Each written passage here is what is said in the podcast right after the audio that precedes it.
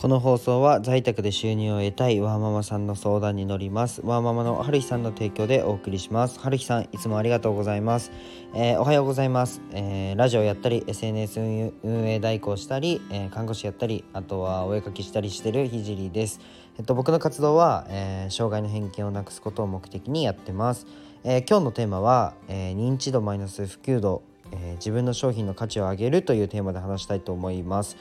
えー、僕のラジオは、まあ、起業して学んだことだったり、えー、障害者施設を立ち上げるまでの過程だったりあとは僕の作品をどうやって届けるのっていう過程を発信していきます、えー、1.2倍速で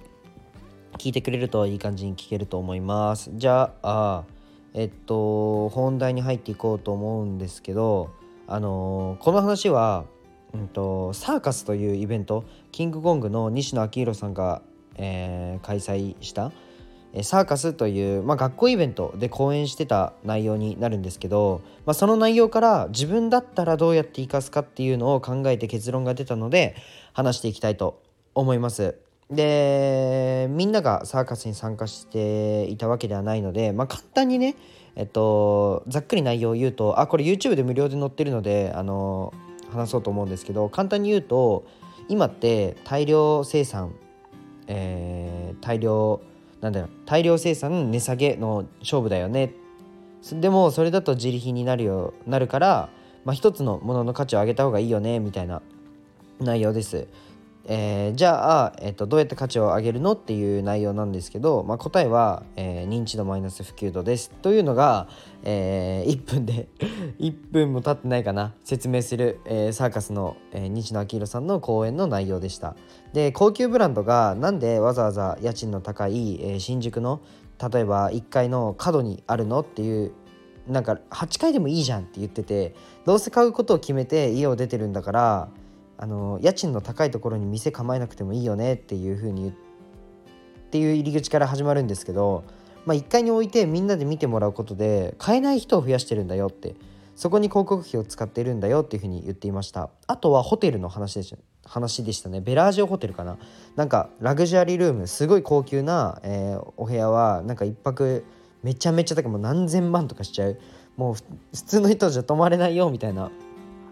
えー、部屋。がありますと。でもそれ以外はなんか学生でもちょっとお金貯めれば泊まれるよみたいな値段設定なんですよね。でなんでそんなことするのっていう風になった時に、まあ、簡単に泊まれるようにしてまずは来てもらうと。でそして、まあ、ここはこれ以上上の部屋は何千万以上必要ですよっていう風に認識させて買えない人を増やしてる、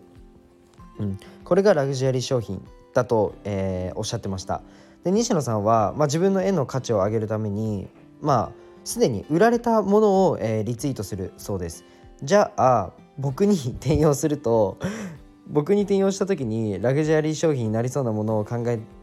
てみたんですけどまあもちろん絵もありますよね。うん。絵もあると思うんですけどまあもったいぶっても仕方ないのでズバリ言うと、えっと、このラジオの提供枠がそれに当てはまる可能性があるなというふうに考えました。えっと、ラジオのスポンサーっていうのは、まあ、どんなに僕のフォロワーが増えようがどんなに僕が有名になろうがえっと、期間を決めて1人しかスポンサーになれません。でこれは、まあ、ラグジュアリー商品を狙ってるわけでも何でもなくて、えっと、シンプルに、うんと、ラジオの仕組み上を1人にしか提供できないからです。えー、広告っていうのがラジオの、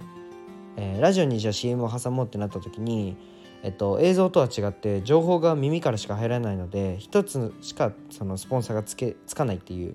うん、えっと、じゃあ僕のラジオの提供枠の価値を上げるにはっていうふうに考えた時に、まあ、もう分かると思うんですけど、あのまあ、そのために実際動いてることがあってそれはまソールドアウトされている僕の提供枠をツイートして拡散することです。えっと、僕の収入が増えるわけじゃないし1円にももうならない活動なので、まあ、ただ僕の提供枠の価値が上がるようにしたいなというふうに思っていました。えー、そんなこんなでね僕のツイッターに飛んでもらってえー、と固定ツイート、えー、リツイートしてくれるとすごい喜僕家でニヤニヤニヤニヤ喜ぶのでぜひ、えー、リツイートしてください。みたいな感じであのー、なんだろうな買えない人を増やす。で、えっと、商品の品は上がらないっていうものがラグジュアリー商品価値の高い商品になっているっていうふうにおっしゃってたので是非ね自分で商品を持っている人とかは、まあ、その辺も抑えたらかなり面白い勝負ができるんじゃないかなと思ったのでえー、お話しさせていただきました。で最後に僕今メンバーシップもやっててメンバーシップに入るとスタイフで活動するわけじゃなくてインスタグラムの鍵垢で、えー、フォローさせていただきます。すいません。でその鍵垢にてライブ配信や投稿を行っています。今はえっとまあ若くして21歳で起業したけどどんなことが大変みたいな話を、え、しています。興味ある人は是非覗きに来てください。じゃあバイバイ。